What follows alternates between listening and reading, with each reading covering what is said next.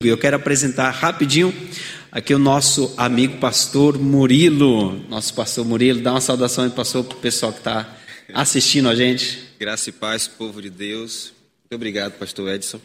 É, para mim é uma honra estar aqui participando desse podcast, que já é sucesso, né? para mim é o primeiro, mas eu tenho acompanhado nas redes sociais e tenho visto que é uma conversa boa, cheia de Deus, e é tudo que nós precisamos para esse tempo onde muitos estão isolados em casa e ser alcançado né, por esse espaço virtual aqui é incrivelmente sobrenatural. Eu vejo que Deus abençoou aos homens de tal maneira, dando a ciência e a tecnologia, e hoje nós podemos utilizar desse recurso para expandir o reino. Isso é fantástico. Muito obrigado pelo convite. É, particularmente sou seu fã. O que é isso? Obrigado. Quem anda comigo de perto sabe que eu tenho falado do pastor Edson, ele sabe quanto eu admiro o seu trabalho aqui na igreja e como presidente da AMES também, né? Isso. Que é a nossa Associação de Ministros Evangélicos. E para mim é só alegria e uma honra incrível estar aqui participando desse podcast. Amém. Tamo junto, pastor. E aqui ao meu lado esquerdo tá nada mais, nada menos do que a nossa amiga. Eu já acompanho já o trabalho dela há bastante tempo. Acho que eu conheci ela quando era criança, sabe? É.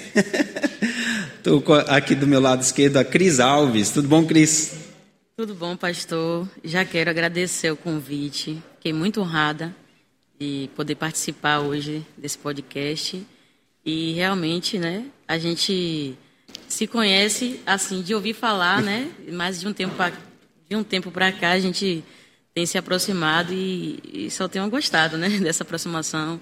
Eu sei que muito o reino de Deus pode crescer através disso. E eu quero agradecer, né, a todo mundo que está aí acompanhando a live desde agora é, o pessoal que está organizando. E eu creio que vai ser um tempo maravilhoso. Amém. É, eu conheço algumas pessoas da sua família. Eu acho que o Eliezer é seu tio, é isso? Isso. Né? É, o Anderson também. Meu irmão. seu irmão, pronto. Eu falei é. com eles, olhem, entre na live hoje que eu vou estar lá com o pastor Edson. Todo mundo lá ligado. É, que legal, que legal, Cris. E vou, vou, apresentar um pouquinho mais vocês, tá? Que a turma é, vai conhecer um pouquinho mais aí, um pouquinho da, da história. Pastor, de qual igreja o pastor é? Qual igreja o senhor pastoreia? Ok, eu faço parte da IAP. Né? Eu estava aqui brincando nos bastidores, dizendo que o nome da nossa igreja é tão grande que quando eu terminar de falar, já esqueceu o começo. Mas eu vou falar bem devagar para que todo mundo aprenda. É Igreja Apostólica Internacional o Senhor é a nossa justiça, tá bom? Mas você pode ficar com o IAP, é assim que a gente chama carinhosamente, e foi um nome que pegou, deu muito certo. É a igreja também muito conhecida pela nossa líder, que é a pastora Nete, né? Apóstola Nete. Apóstola Nete. Todo mundo conhece a Apóstola Nete, fica mais fácil identificar. Mas eu, particularmente, não me apego muito às denominações. Eu creio que somos um só povo, somos o povo de Deus, e isso faz toda a diferença. Mas estamos ali na Marita Mâncio, nossa sede, eu estou pastoreando há cinco anos ali o ministério. Comecei pastoreando jovens. Aqui tem pastor de jovens? Ah, não, tem líder de, de, jovens, tem a liderança de jovens. Vocês tem um cara aí que, que é a liderança de jovens, é quase um Vocês pastor que lideram já. jovens, aí cuidado, viu? Porque boa parte dos líderes de jovens se tornam pastores. Opa, aí tá vendo Lucas e Mateus, tá na fila. É uma armadilha que eles fazem conosco. Mas eu caí nessa armadilha santa e dou glória a Deus porque ele me chamou para o ministério. Eu costumo dizer que não é o pastor que escolhe ser pastor, o ministério escolhe você. Eu ouvi isso há muito tempo atrás, através de um pastor que é muito meu amigo até hoje, que é o pastor Deraldo Prazeres. Ele pastoreia uma igreja batista ali no Onha. Ele, ele é o pastor da minha esposa, né? Eu fui lá e, e peguei ela daquele, daquele rebanho e trouxe para perto de mim. Quando eu conhecia a minha esposa, que é a pastora Alane hoje, ela tinha 17 anos e era ovelha do pastor Deraldo. E ele é um homem muito é, é, avivado, cheio do Espírito Santo e pregava muito nas cidades. Sempre que podia, ele levava a gente para poder conhecer outras igrejas, né? Jovem gosta disso, né? De estar nesse movimento todo. E uma das coisas que o pastor Delado me falava, quando eu ainda nem entendia o que era isso, é o seguinte: Murilo, é, pastor tem que ter vocação, tem que ter chamado. Não adianta você até fazer um curso de teologia e decidir você pastor se você não tem um chamado para isso se você não é vocacionado por Deus, porque se trata de cuidar de vidas, não é? E quando você cuida de vidas, tem que ter é, é o quesito amor no negócio, né? na, na, na para coisa fluir da maneira que agrada a Deus. Então, essa palavra me marcou durante anos. E agora eu entendo o pastor Heraldo, né? Uma coisa que eu ouvi lá quando eu tinha 17 anos, agora aos 38, me faz entender do que era que ele estava falando. Quando eu fui chamado para o ministério, eu fui perceber o quanto é importante é, saber né, é, que, o, que, o, que ter o chamado é importante, e o melhor, ter consciência disso vai fazer toda a diferença no ministério. Então, dou glória a Deus por essa oportunidade de poder servir no reino agora como pastor. Então você já falou aí um pouquinho que você é casado. Sim, sou casado. casado. Tem filhos, pastor? Tenho dois filhos, devem estar me assistindo agora, tomara que sim. o Elias, que tem 13 anos, fez agora essa semana. E o Pedro, que tem 4 anos. Eu vou mandar um abraço aí. Um abraço então para o Elias e o Pedro também. É, nomes bíblicos. Papai ama. Filho de pastor, Filho de nome bíblico, né? Isso aí. E, é, o curioso é que o Elias, ele recebeu esse nome não foi nem tanto por causa do personagem bíblico, mas por causa do avô dele, que se chama Elias, né? É, na verdade é o bisavô, é o avô da minha esposa. E eu já vou abrir minha particularidade é, familiar. Né? É isso aí, mesmo. É bate-papo, podcast, o pão da vida, a gente. Minha esposa tem um avô. Vai falando sobre tudo. Minha esposa tem um avô como pai, ele se chama Elias. E eu, eu valorizo muito a, a questão da honra. E eu disse: eu vou honrar o senhor Elias, porque ele foi o homem usado por Deus para educar minha esposa. Eu costumo é, valorizar isso, as questões familiares, as raízes familiares. Era bem pequenininha, que agora continua. é, então, eu, pelo que eu lembro, sabe, minha avó, ela, ela foi a pessoa que, que me conduziu, né, de primeira para a igreja. E ali naquele, naquela naquele momento eu, eu participei do coral né, de ah. crianças. E naquele coral eu acho que, eu não lembro agora, e depois que a gente cresce, né, a gente tem essa percepção. Mas eu lembro que a professora sempre falava alguma coisa sobre mim, mas eu não entendia, né? Como se fosse a, a sua voz e tal. Só que eu não compreendia aquilo ali, não tinha noção realmente do que estava acontecendo. Mas descobri mesmo que eu cantava, eu devia ter mais ou menos uns. Já era tarde, uns 17 anos. É mesmo.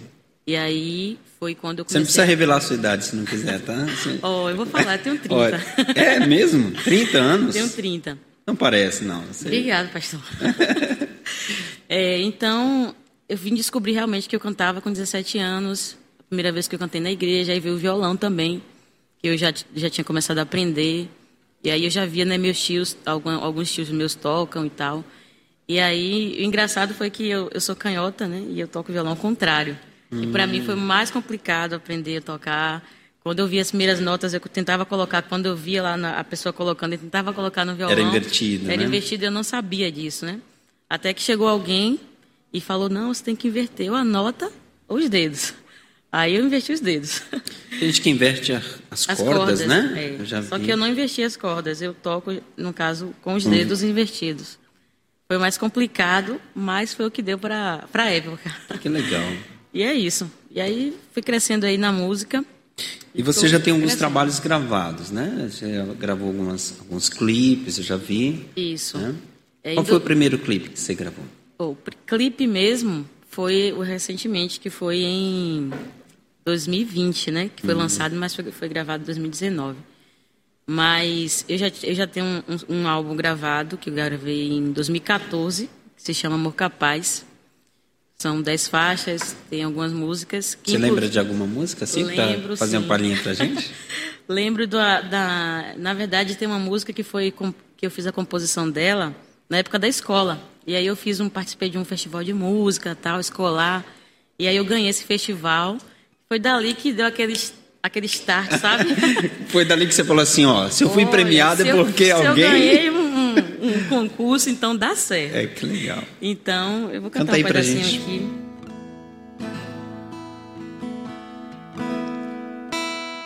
O amor é uma fonte de vida. Ele é o meu tesouro maior. Com Ele eu posso tudo, com Ele estou seguro.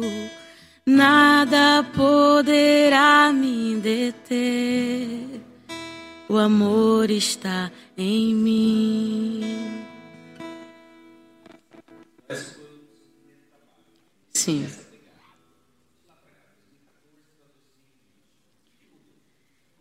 Muita coisa, né? Entrou a maturidade, né? Acho que foi algo que me fez crescer bastante.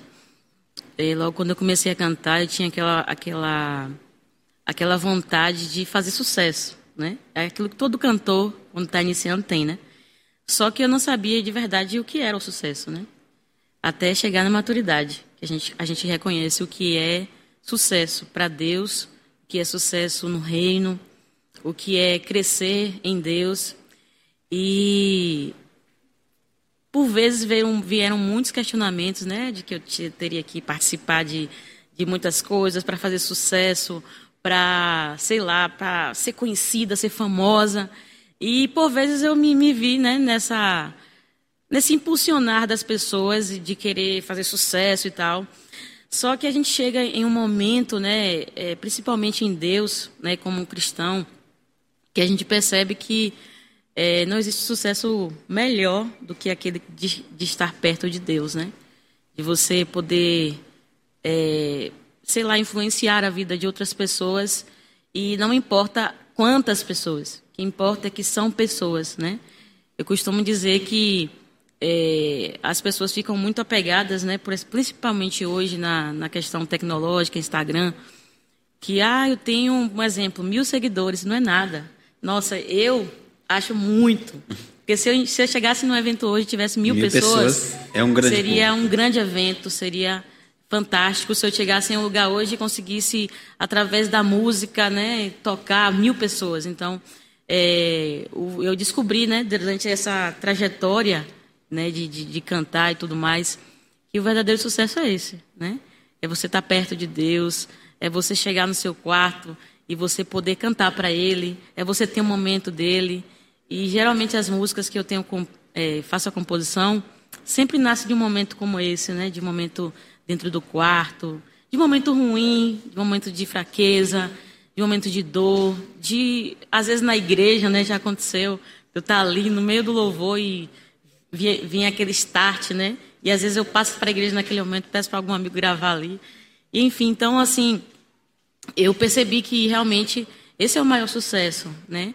Então, é, essa trajetória, eu acredito que a nossa vida é uma escada, né? E aí eu comecei no primeiro degrau e estou subindo ainda. Isso aí, que bom, que legal. Subindo para descer, né? É. Vou dar uma pausa aqui nesse bate-papo só para lembrar a quem está assistindo, nós vamos ter sorteio também durante a, a live, tá? Nós vamos, eu vou sortear um livro e um jogo Jericó. É, você vai ganhar um jogo da nossa autoria. Para isso, você vai responder algumas charadas que poderão aparecer em qualquer momento do podcast. Você vai ver a charada durante o podcast, responde aí no chat do podcast e aí você pode concorrer a, a um livro e também a um jogo Jericó, tá bom? E deixa eu voltar aqui com, com o pastor. Pastor, você estava falando algo muito interessante da uh, honrar a família, né, a história e tudo mais. Eu vinha ministrando alguns dias sobre como, como nós perdemos facilmente a história genealógica da nossa casa, da nossa família.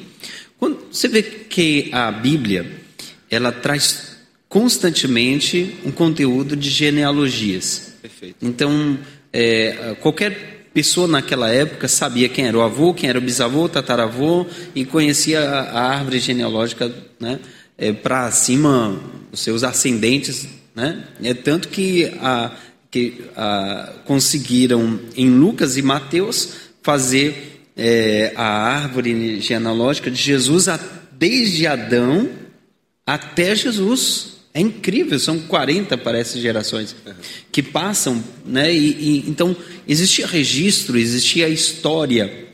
E hoje, a maioria de nós não conhece o nome dos nossos bisavós, que dirás dos nossos tataravós, né? Então, ah, você estava falando aí de, de, de, trazer o nome do seu, é, do, nem foi do seu, né? Foi da, da sua esposa. da minha esposa. Né? E eu venho conversando com algumas pessoas sobre a importância de alinhar reino de Deus e família. Que às vezes as pessoas falam assim: ah, eu, eu não estou com tempo para a obra de Deus porque eu estou muito ocupado em casa. Será que servir em casa também não é uma maneira de servir no reino de Deus? Como alinhar família e reino de Deus? Bom, eu acredito muito, pastor, naquilo que nós é, consideramos prioridade, certo? É, nossa apóstola nos ensina o seguinte: é, dentro dessa, dessa questão igreja, ministério, família, a prioridade é a família. Eu vejo o apóstolo Paulo ensinando ao jovem pastor Timóteo, dizendo: aquele que deseja o episcopado, excelente obra deseja. Aquele que deseja liderar, ser pastor, é ótimo, é maravilhoso. É, é um anseio espetacular. Mas ele precisa é, de alguns requisitos, e dentre eles está lá ser um bom marido, né? ter ser fiel à sua esposa, governar bem a sua própria casa, ter os seus filhos debaixo de uma, de uma hierarquia, né? de, um, de, um, de um governo, né? de uma orientação que vem do sacerdote, que vem da família. Então, quando a gente entende que a família ela é o reino de Deus, o reino de Deus é uma extensão da família, tudo fica leve nessa questão de fazer a obra. Nós não temos, não, não dividimos o tempo. Quando eu cuido da minha família, eu estou fazendo a obra. A minha esposa, ela saiu recentemente agora da, da, da gestação do Pedro, né? Pedro tem quatro anos, então tem pouco tempo que ela passou por esse processo de, de amamentação, primeiro de gestação, né? É, e, e, a gestação da Lani foi bastante complicada, mas deu tudo certo no final. E aí Pedrinho chegou e, e agora a pastora Lani, que é pastora e exerce o ministério, sempre exerceu, ela agora tem um bebê para cuidar. Então eu sempre dizia né, na igreja quando ela se ausentava, precisava se ausentar. Olha, a pastora está exercendo o seu ministério principal. Quando ela amamenta o Pedro, quando ela cuida do Pedro, ela está exercendo o seu ministério. Porque ela está cuidando Isso sabe? Da igreja. A igreja começa em casa. O Pedro é nossa ovelha, é nosso discípulo. O Elias é nossa ovelha, nosso discípulo. Eu me lembro do, do, do Elias pequeno, onde nós tínhamos que ensinar ele os, todas as noites a orar. Então, antes de dormir, tinha aquele ritual. Né? Ele dizia: Meu pai, conta a história. Eu contava uma historinha bíblica e a gente orava. E depois, aos 12, 13 anos, eu, eu ver Elias orando sem precisar eu mandar. Eu tenho aquela aquele sentimento de gratidão e de certeza do dever cumprido. Eu estou exercendo o meu ministério com êxito, para a glória de Deus. Então, isso faz a diferença. É, é, eu sei que tem muitos líderes que estão nos assistindo aí agora, e entender isso faz com que a nossa liderança seja mais suave. A gente não fica aquela coisa, ah, meu Deus, eu tenho que deixar minha família para cuidar da igreja. Não.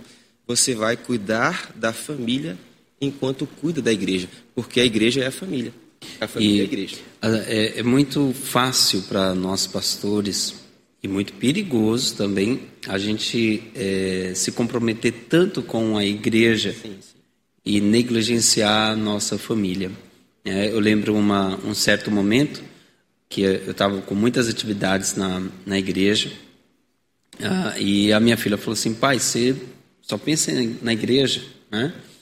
E foi o momento que eu parei, avaliei e percebi que eu precisava, é, naquele dia mesmo, né, eu tinha culto, eu tinha que pregar, uh, mas emocionalmente a minha família estava desestabilizando e eu coloquei alguém para pregar no meu lugar e falei assim: não, então eu vou ficar em casa hoje. É o que sempre nossa apóstola nos diz. Ela, quando reúne os pastores, ela faz aquelas reuniões de liderança, né? ela diz: Murilo e os demais pastores que, que sempre participam, é, você está indo a igreja, dirigir um culto, pregar, seja lá o que for, congresso, seja lá o que for. Telefone tocou, é uma questão familiar, pronto. Na hora, passa um zap para alguém lá, para um obreiro, para um outro pastor, olha, conduz a obra aí, porque eu tenho algo muito mais importante para resolver, que é cuidar da minha família. Não que a obra de Deus seja menos importante do que, do que quer que seja, mas é entender que a família é a obra de Deus. Eu não posso ser negligente para com o bem mais precioso que Deus deixou na terra. Né? É, é, a família é tão importante, gente, que a Bíblia chega a comparar a família e o casamento com o reino de Deus. Sim, é O verdade. reino de Deus é semelhante a um casamento. Pô, gente, por que, que a Bíblia fala isso? Tem algum mistério aí? Eu não posso passar por cima dessa informação. É uma grande responsabilidade. né? Nós, pastores, temos uma dupla responsabilidade. Né? Além de, de ter a, a responsabilidade pelas ovelhas, temos duas vezes mais para com a nossa família. Porque jamais o meu filho pode crescer achando que a igreja é rival dele. Ele tem que disputar a atenção do seu pai com a igreja, muito menos a minha esposa. E, e assim, como, como você vê o papel da igreja em relação à formação das famílias de hoje e como a igreja pode contribuir mais? né? Será que a igreja está tá, é, bem na fita em relação a, a como ela está fazendo o trabalho de, de formar é, esposo, formar esposa e ensinar eles a serem pais? Como é que a igreja pode melhorar isso aí? Rapaz, acho que vou passar isso para o pastor André Valadão. pastor, veja só, nós estamos numa caminhada é, bastante complicada né, esses dias. Hoje, hoje, quando eu acordei, eu já acordei tarde. e quando eu peguei o meu celular, eu vi alguém, vi alguém não, vi várias pessoas postando a respeito de uma empresa famosa que, que fabrica hambúrgueres, né? E criticando alguma coisa que eles fizeram lá referente a, a, comercial. E eu não sabia o que era, fui investigar o que é que estão falando e eu vi que se tratava de uma publicidade que incentivava crianças a aceitar é, um, um novo tipo, um novo modelo de família que está sendo proposto para a sociedade.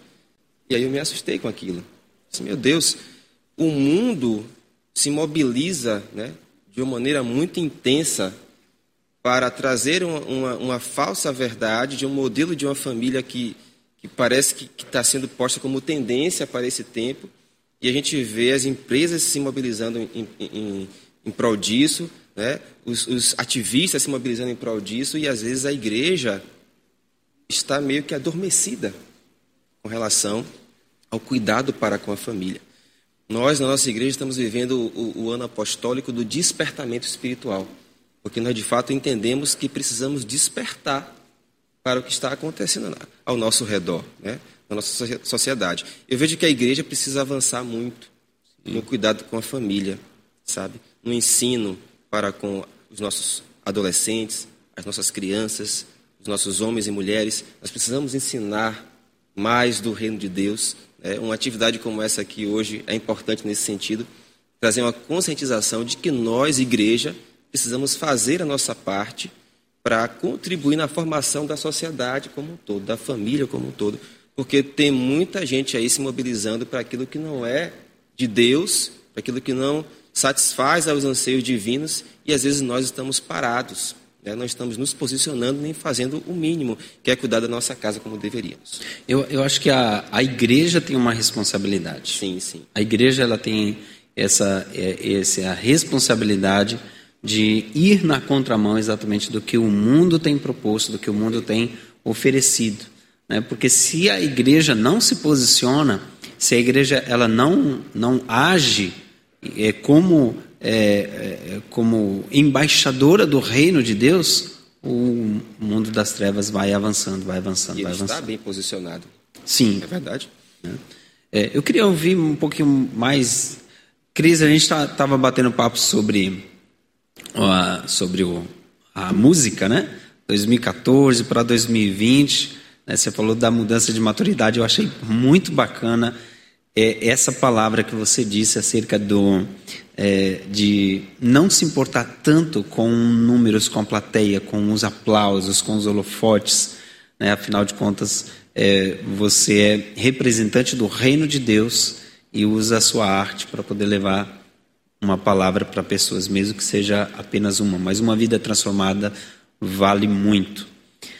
Mas no que, no que diz respeito a, a, a desculpa, a música, né, a sua produção, é, saiu coisa nova ultimamente, 2020, 2019, saiu música nova, como é que foi?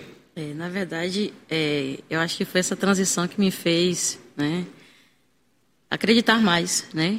É, no meu potencial, naquilo que eu poderia fazer.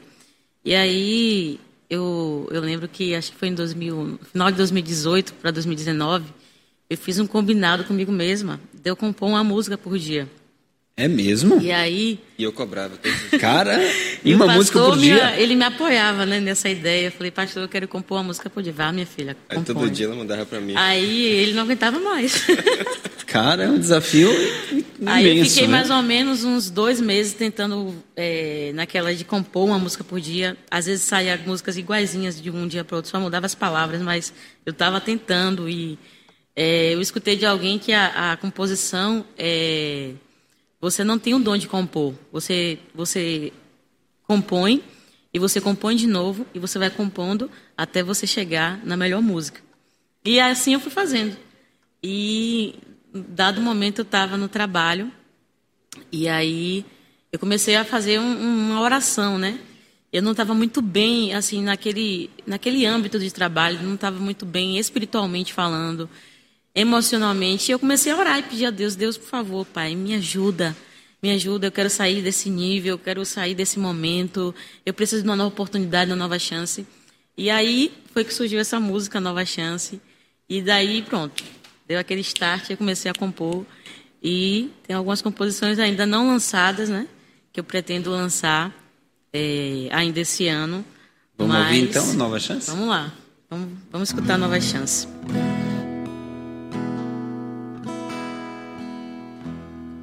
Um dia eu olhei pra mim, pensei que eu estava bem.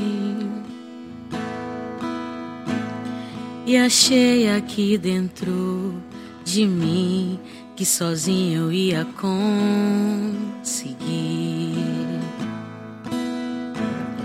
Mas no primeiro passo eu tropecei.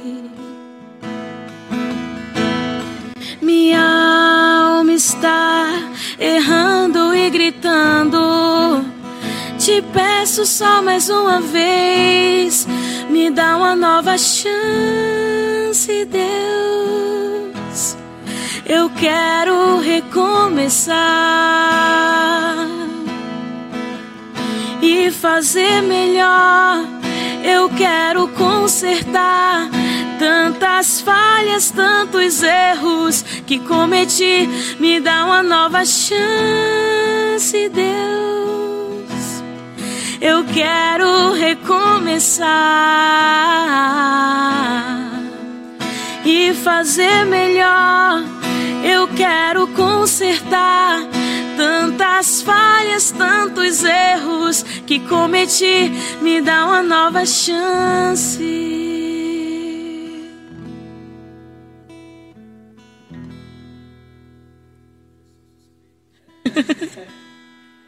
Qual a importância da, da música dentro do, da, da igreja e eh, qual a importância de uma música hoje ter letra, ter conteúdo? Né? Ah, quem de vocês dois quer falar um pouquinho Eu vou sobre falar. isso? Os dois.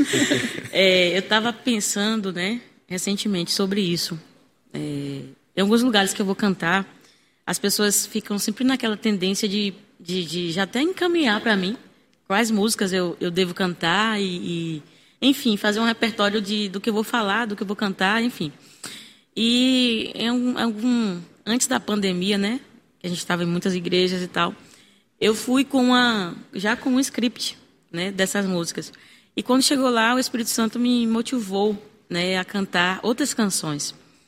E com isso, ele ministrou no meu coração e eu falei naquele momento e ficou marcado no meu coração é que não é a música, né? Não é a letra atual que vai mover o coração de Deus, que vai tocar a igreja. É, é o que você tem para falar para Deus, né? É o que você tem dentro de você para entregar para Ele. E não é algo engessado, não é algo, é, sabe? Assim que hoje assim eu percebo um ambiente de música, principalmente na, na música cristã, é, muito apático, né? Muito repetitivo, muito monótono.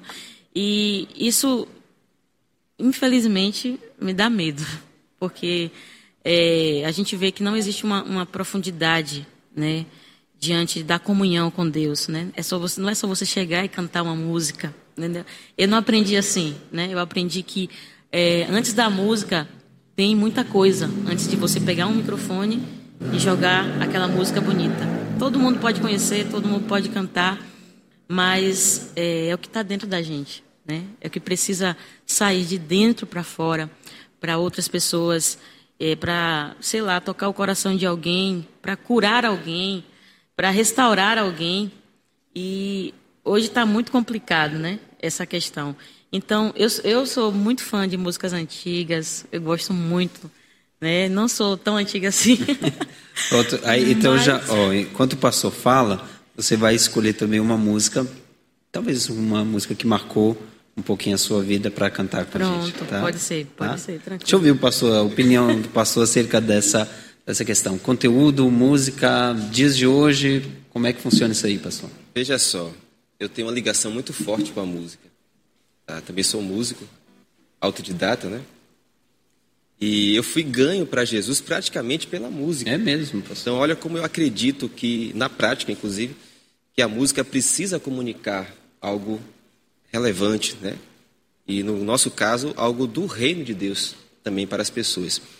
Eu era adolescente, aos 12 para 13 anos, quando, eu, quando uma, uma, amiga, na verdade a mãe de alguns amigos, me levava para a igreja. Eu participava da escola bíblica dominical, cantava lá uma, uma é, três palavrinhas só, tal, né?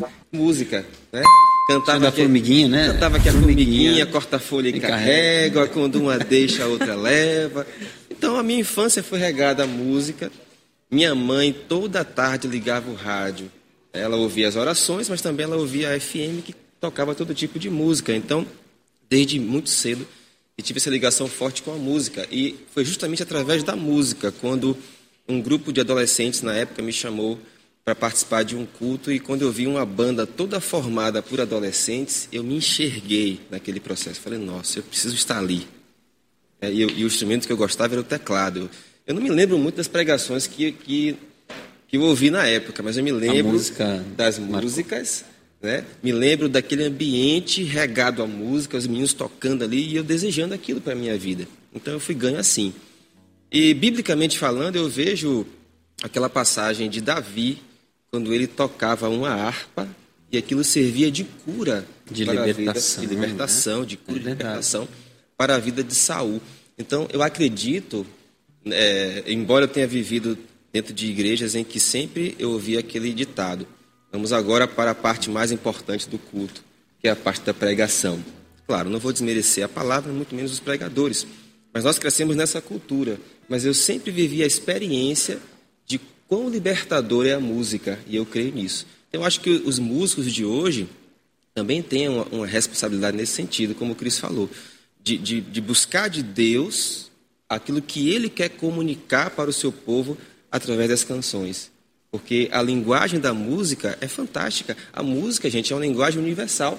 Sim, é, toda cultura forte, tem, né? É? ela é tão forte que a gente não entende o que, o que um cantor, quem não fala inglês não entende. Que um cantor que está cantando em inglês canta, mas a gente se emociona. Sim, verdade. Por conta da melodia, da entonação da voz, a gente consegue captar a emoção daquela canção, mesmo sem entender a letra. E a gente consegue até identificar o sentido daquela sim, música, sim. Né? se ela é... se ela comunica alegria, amor, amor se é paixão, isso. saudade, enfim. Então veja que poder tem é, é, essa força da música com uma letra que fale das verdades do Evangelho. Verdade. Né? Que fale da, de quão importante é a família, que fale do amor de Deus, da salvação, do preço que foi pago por Jesus na cruz para nos salvar. Então, vocês que são levitas que estão aí assistindo a esse podcast, né? músicos de igreja, pensem nisso. Nós, de fato, precisamos, como o Cris falou, comunicar aquilo que temos de Deus através da canção. E não apenas a letra que está na moda, né? É. Que está estourada no Spotify. Ou... Pastor, só interrompendo aqui. E, ultimamente, o grande perigo né, das nossas músicas é que as músicas falam muito sobre nós. Verdade. Né? Sobre as nossas dores, sobre aquilo que a gente sente, né? As nossas emoções e pouco sobre Deus, né? Então, é, a gente vê uma geração muito almática, né? Muito emotiva, que chora bastante, mas que não se comunica muito bem com Deus, né? Se comunica só com as suas emoções. Então, é algo que a gente precisa realmente pensar. Eu, vi, eu não sei se vocês concordam comigo com o que eu vou falar, mas parece que ao longo do tempo a música evangélica ela cresceu em qualidade musical, em técnica, Justo. e ela perdeu muito em conteúdo. Se nós compararmos, por exemplo, as músicas do cantor cristão de conteúdo, pega aquilo ali, a gente consegue até fazer uma pregação, né? Se a gente Verdade. pegar um, um, um, conteúdo ali é, de um cantor cristão é, é, tem um cantor cristão, porque a nossa igreja, a igreja quadrangular, ela não usa é, cantor cristão ou o, harpa. harpa, né? É, ela não usa, mas usa muito mais corinhos, né? Corinhos é, da, históricos da, da, da igreja. É, mas é claro que muitos conteúdos de cantor cristão chegaram para a igreja, fizeram parte do da, da história da música, né? Do, na, na, nas nossas igrejas em geral. Né? Mas o que eu vejo é exatamente um declínio no, no conteúdo letra e uma melhoria em qualidade técnica, em estudo e tudo mais. Eu, é, é, porque eu, eu, sou muito leigo em música, irmãos. Eu sou leigo pra não, caramba. Eu, eu não manda eu cantar porque eu não canto. Mas é, é, a percepção que eu tenho como pastor né, de ver essa, esse contraponto. Tem sentido? Faz todo sentido, pelo menos para mim. Para mim também, eu me converti, não sou velho não, mas me converti numa época em que na igreja que eu participava era proibido ter bateria.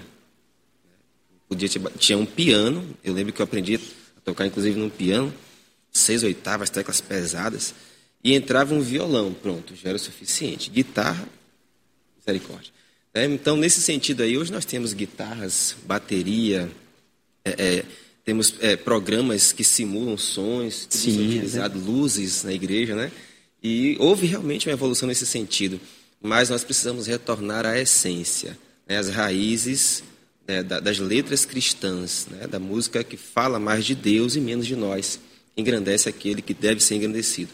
Eu creio nisso também. Você toca, pastor? Toca o quê? eu toco um pouquinho de cada é? coisa. Esses caras, quando falam assim, eu toco um pouquinho. Um pouquinho de cada coisa. Tem até medo de ouvir. violão, teclado. É. Agora mais não, porque elas não deixam, eles não deixam tocar. É? Né? Tá. Eu chego lá, já tem uma equipe de louvor. E aí, consegue Olha... arranjar um, um violão pro pastor aqui? Ah, consegue, Matheus? Um violão acústico ou qualquer um? Hã? Pode ser esse aqui A gente também. não tem outro violão lá? Não, para os dois tocar junto aqui. Né? Olha só. Brincadeira, mas vamos lá. É, eu não vou apertar tanto vocês, é não. Isso. Né? Isso. Mas, Cris, é, tem uma música assim das antigas aí para trazer para gente? Eu vou cantar uma que eu acho que quase ninguém aqui conhece, só o senhor. É, vamos lá. vou cantar um trechinho aqui. Ainda estou ali, parado para suas mãos e lembro mãos que um dia ele estendeu para curar, mãos que um dia ele estendeu para salvar, mãos que um dia ele estendeu para abençoar. Mãos que um dia ele estendeu para dar vida outra vez. E agora são mãos feridas, furadas,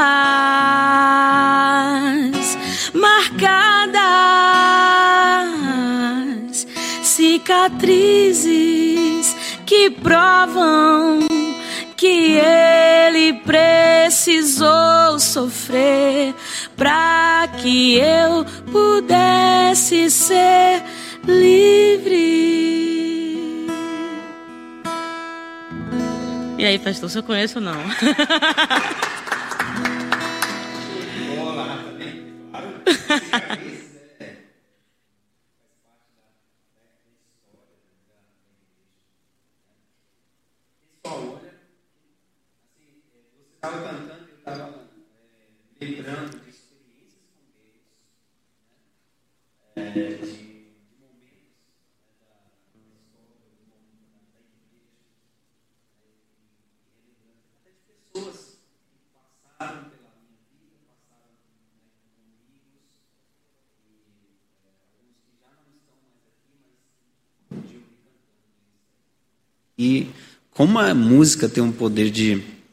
é, de, de marcar a né? memória, né? De conectar um só, tempo. quando eu canto essa música, eu lembro de meu tio. Tinha, eu devia ter uns 12 anos. Pegava o violão, É, cantava tá e a igreja se emocionava. E são coisas que ficam marcadas, né, na nossa vida. E a letra, né? Quando eu escutava essa Sim, música, eu chorava muito, eu chorava muito, porque eu falava, meu Deus, como As uma pessoa mãos, faz isso é, as por mãos mim? que, né? E, enfim, as, as primeiras experiências com Deus, né, sempre traz a memória. É. Tinha uma música, eu acho que era da mesma, do mesmo, é, da mesma linha, que falava de o martelo subiu, subiu, subiu. E o martelo subiu. É só... É, isso aí. Mas não é do tempo da turma aqui, não. Acho que não é nem nem do pastor Eles Murilo. estão boiando aqui. né, mas tinha a- as músicas, eu acho que elas, elas falavam muito do, do conteúdo bíblico da história e trazia é, a essência da emoção do que a Bíblia queria mostrar.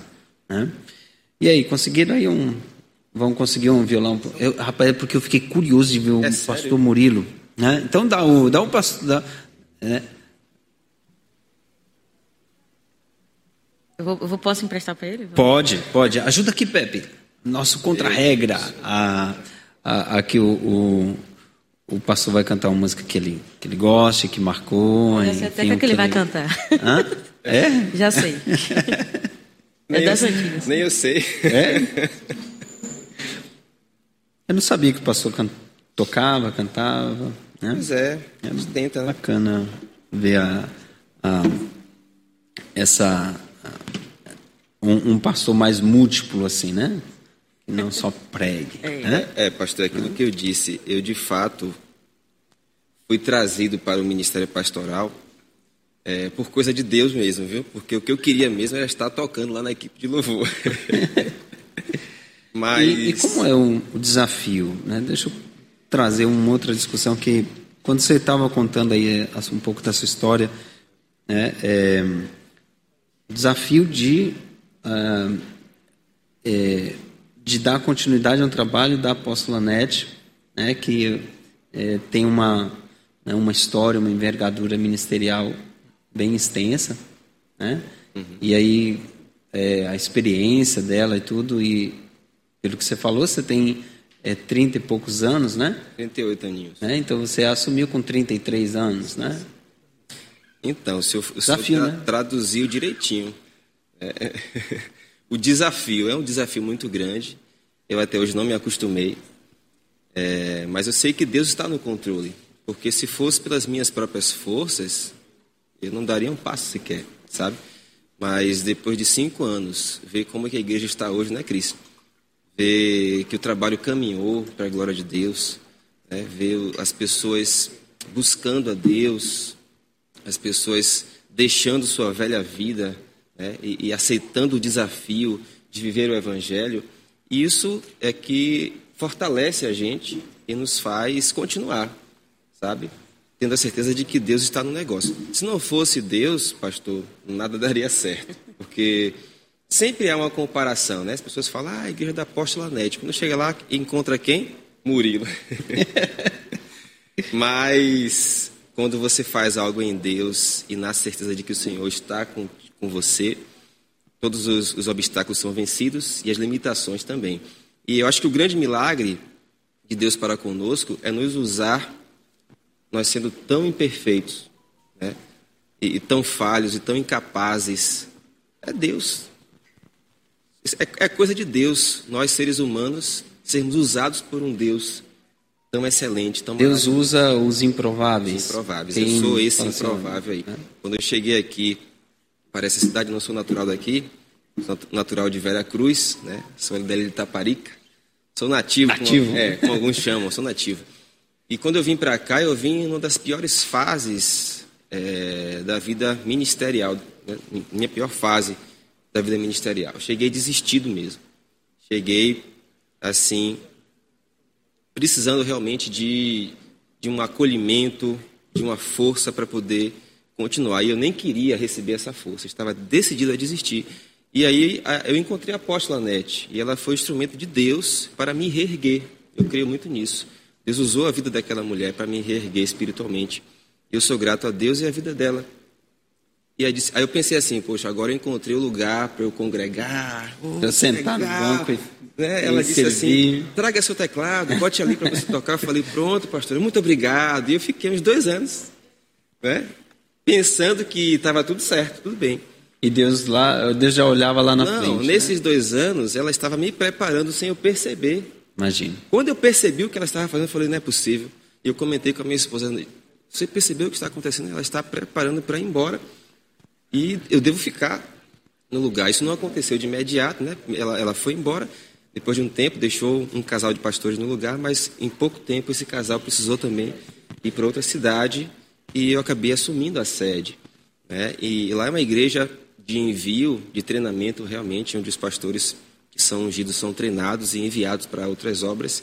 E teve um momento que alguém disse assim: Apóstolo, a senhora vai enviar Murilo para a ilha? Ela falou: Não, Ali meu coração estremeceu. Eu disse, meu Deus, se eu não vou para outro lugar, então isso quer dizer vou que ficar. eu vou ficar na sede.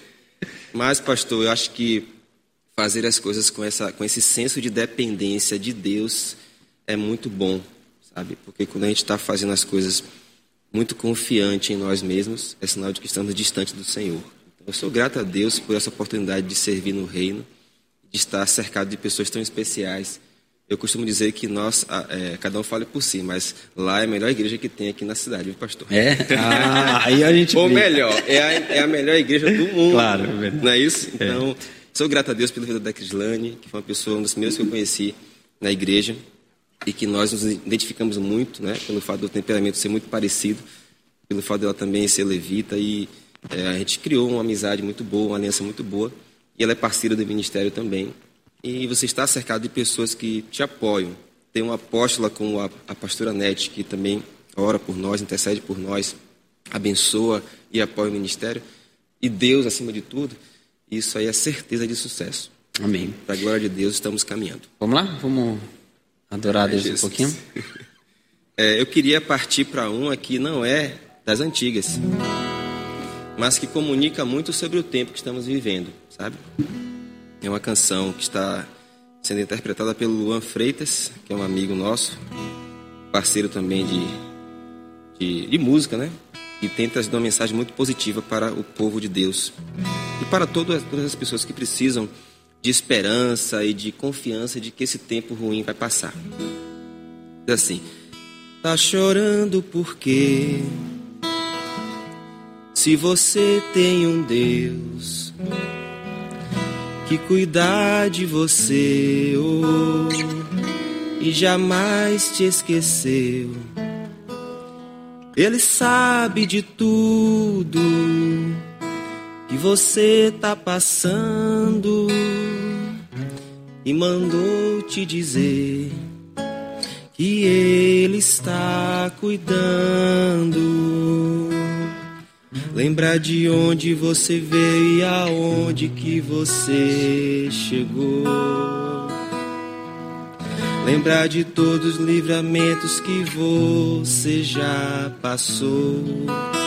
Nem era pra você tá aqui, mas Deus falou assim: Esse aí vou levantar.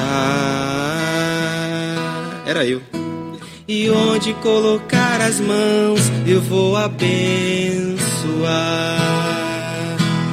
Não chore, quem cuida de você não dorme.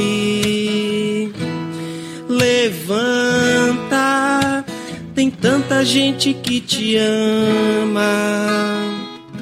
Deus mandou te dizer que vai acontecer. Deus mandou te falar que tudo vai passar. Linda essa canção. Ela é mais nova, é isso? Ela é bem recente? Ela é bem recente. É. Ela é bem recente. Se eu não me engano, é... foi feita aí em tempos de pandemia. Que legal. Eu acho que na pandemia surgiu muita coisa assim que acabou impulsionando ministérios, reposicionando a igreja em um lugar de, é, de simplicidade uh, e de graça.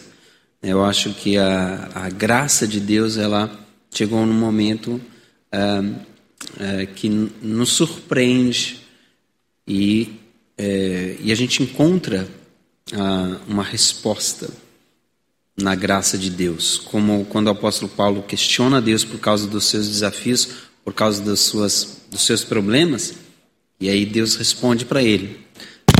Uai, desculpa, estou me atrapalhando aqui às vezes. E aí Deus responde para ele: A minha graça te basta.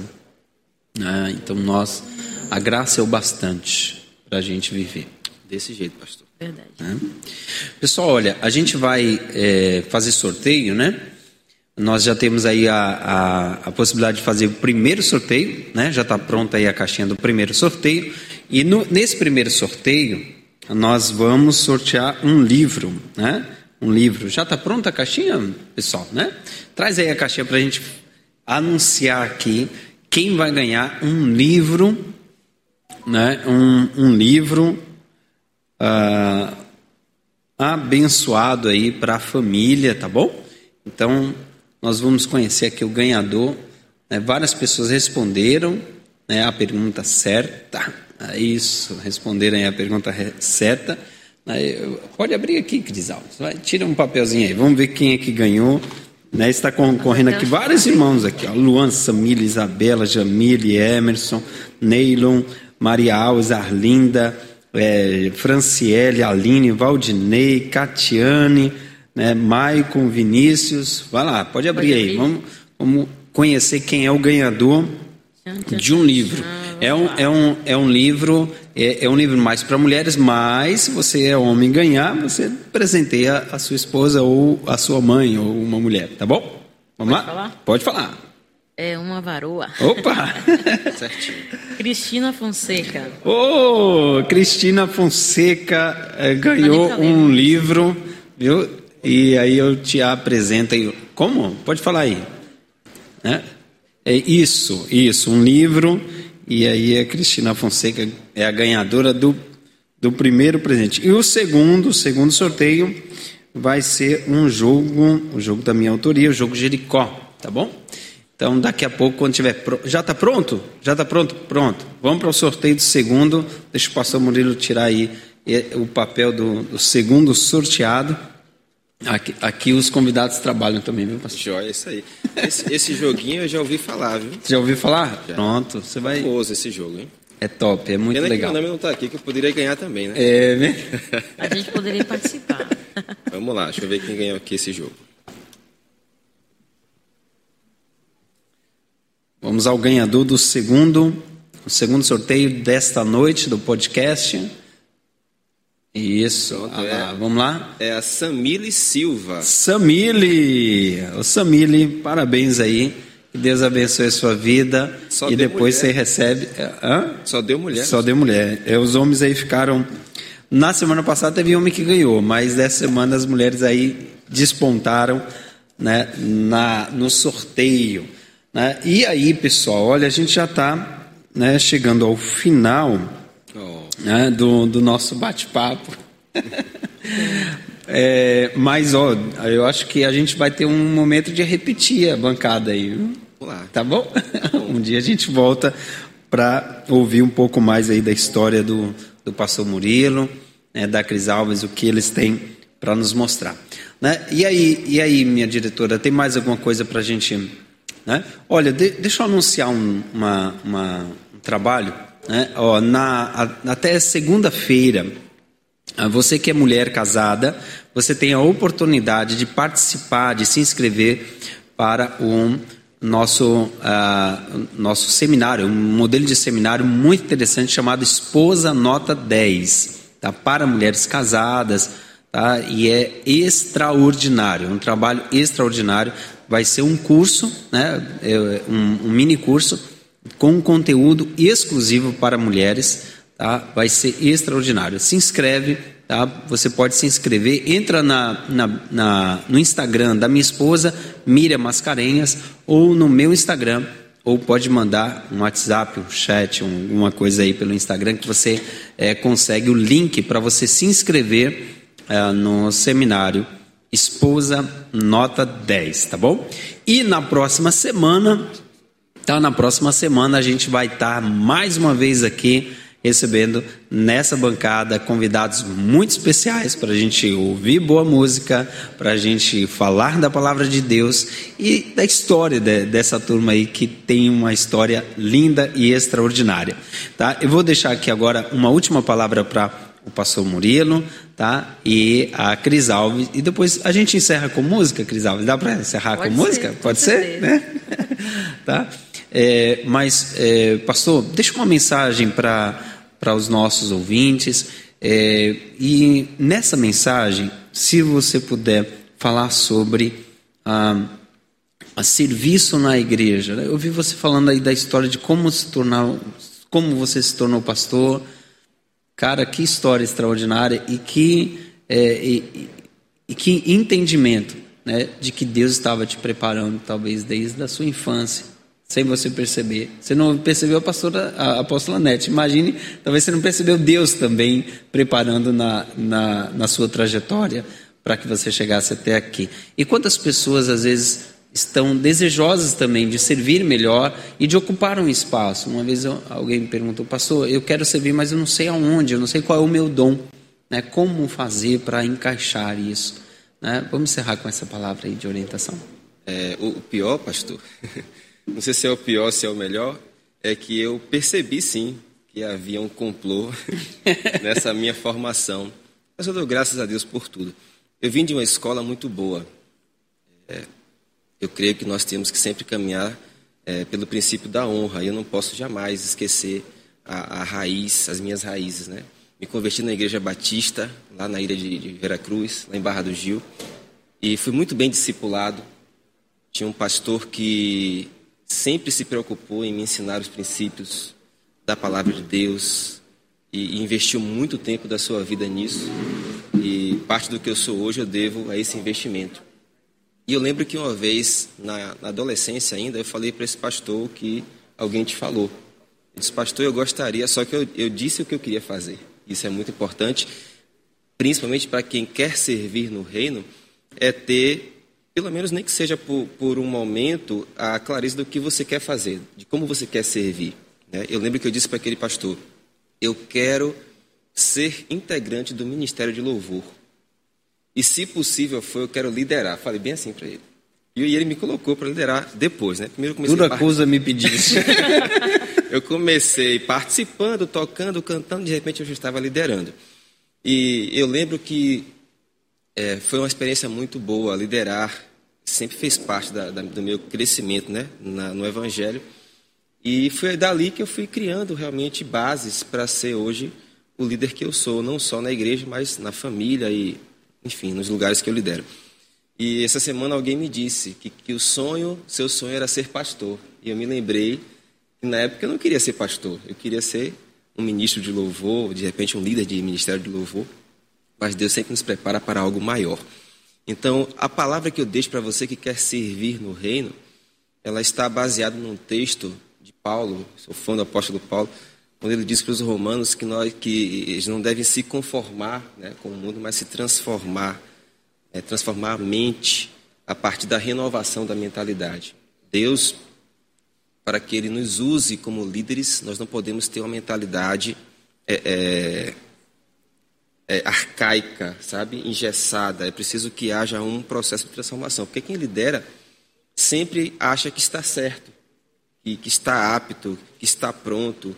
E como eu disse desde o início, não é o pastor que decide ser pastor, é Deus que o chama para o ministério. É um então, chamado. Todas né? as é vezes vocação. que nós estamos crédulos que estamos prontos, né, é porque não estamos ainda. Quando, quando Davi foi desafiado pelo gigante Golias, ele não disse, eu estou pronto para desafiar, para derrotar você. Ele não falou isso. Ele falou, ah, tu vens a mim com espada e com lança, mas eu vou contra ti na força do Senhor. Ele não foi na sua própria força. Então vejo que servir na casa de Deus né, é estar disposto a ser moldado, a ser preparado, a estar na escola. Eu lembro de uma frase que Cris usa muito, usou muito quando eu comecei a, a frequentar a igreja lá, que hoje eu sou pastor. Ela dizia assim: quem está no processo de formação não pode ser, não se pode se ver como vítima, né? Não existem vítimas no processo de formação. Existe você se submeter ao discipulado, ao que Deus está realmente fazendo, para você ser formado o líder que ele, que ele quer que você seja. Como Davi, que teve que enfrentar um urso, depois um leão, até enfrentar o gigante, e só assim poder é, liderar o povo de Israel. Deus também tem nossos leões, né? Prepara alguns ursos para que possamos enfrentar isso faz parte do processo de formação. Não há vítimas no processo de formação. Essa Legal. é a frase que ela usava. Então, enquanto a gente se vitimiza, a gente não renova a mente. Tem gente que fica preso ao passado, ah, porque fizeram isso comigo, eu, por causa disso eu me desviei, por causa daquilo eu parei de, de ser um obreiro, né, de ser um servo na casa de Deus. Eu até pregava, eu até cantava, mas por causa daquilo que me disseram, daquilo que fizeram comigo, eu deixei. Como se Deus tivesse realmente o coitadinho dele, olha o que fizeram com ele. Mas não. Temos duas opções. Ou nós enxergamos como um tratamento, Deus nos moldando, nos preparando para algo maior, ou nos vitimizamos e paramos de fazer a obra. E não é isso que Deus quer. Né? Deus não, não nos quer como Elias na caverna lá. Oh, só ficou eu, coitadinho de mim.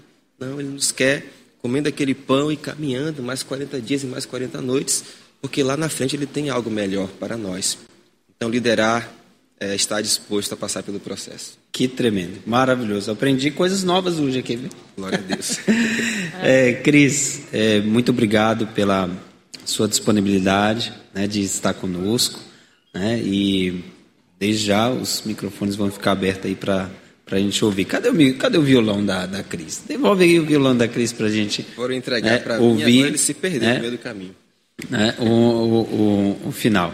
Né? E uh, o que que, qual é a sua, sua próxima expectativa, Cris, do, do, que você vai fazer no reino de Deus? Né? É, continuar adorando? Tem trabalho novo aí para chegar? Você falou aí que tem composições aí é. para sair. Como é que vai ser?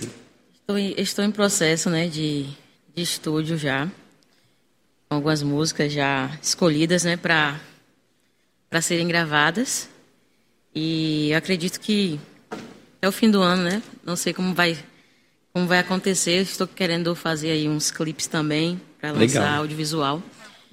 E na dependência de Deus também.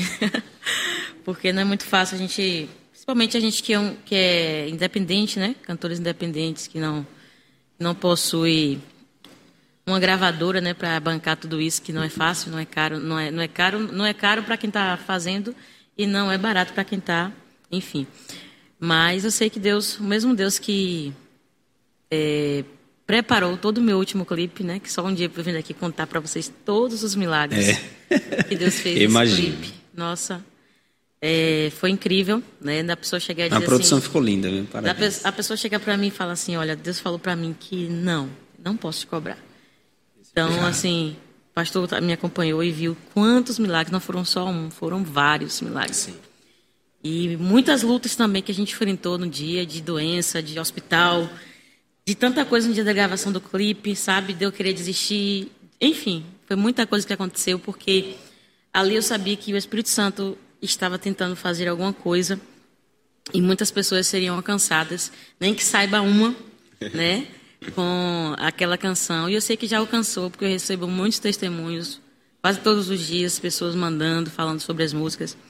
Então, os nossos próximos projetos, espero que é, tenha essa mesma reciprocidade né, do público, dos irmãos e principalmente de Deus. Amém.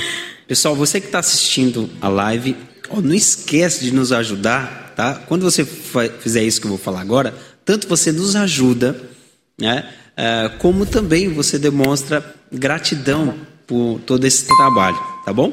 Você vai fazer o quê? Curte esse vídeo e compartilhe com mais pessoas. Você pode agora mesmo, né, no final do vídeo, compartilhar com outras pessoas tá? para que essa live possa chegar a mais pessoas e elas também serem abençoadas, tá bom? Pastor Murilo, muito obrigado pela sua presença, pelo seu, é, por aceitar o nosso convite. E foi muito bom te conhecer um pouco mais e a gente bater esse papo. Joia, pastor. Eu que agradeço É, para mim foi uma honra poder participar e compartilhar um pouquinho, né, daquilo que temos vivido e de fato foi de coração, foi com muita sinceridade. Espero que todos sejam abençoados.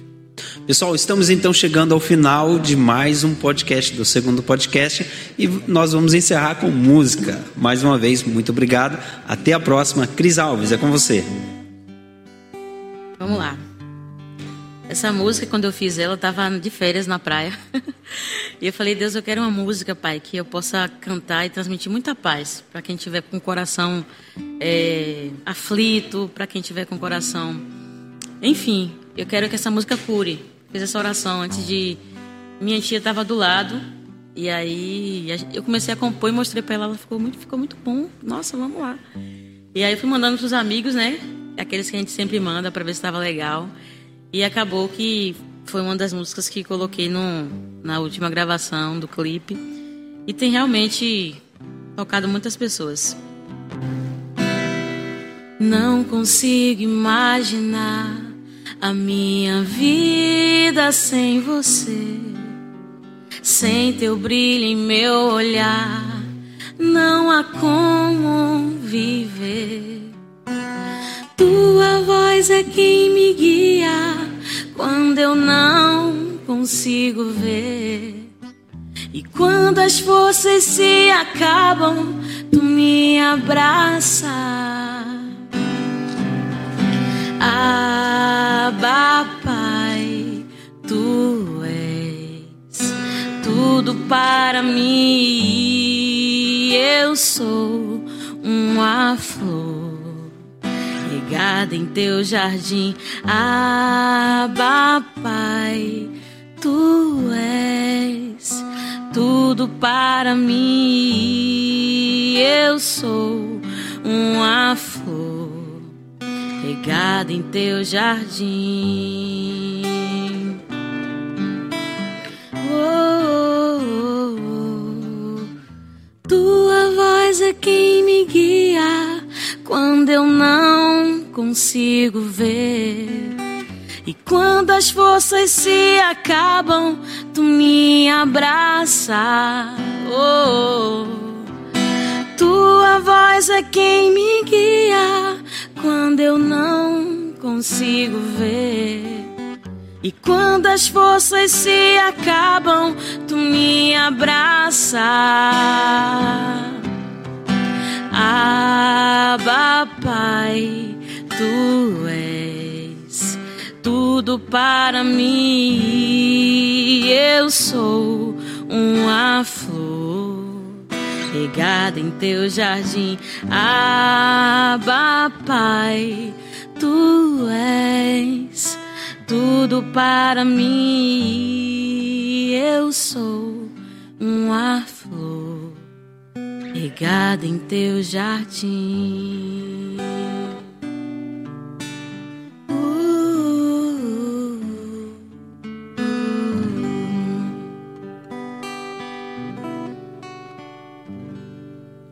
E é isso.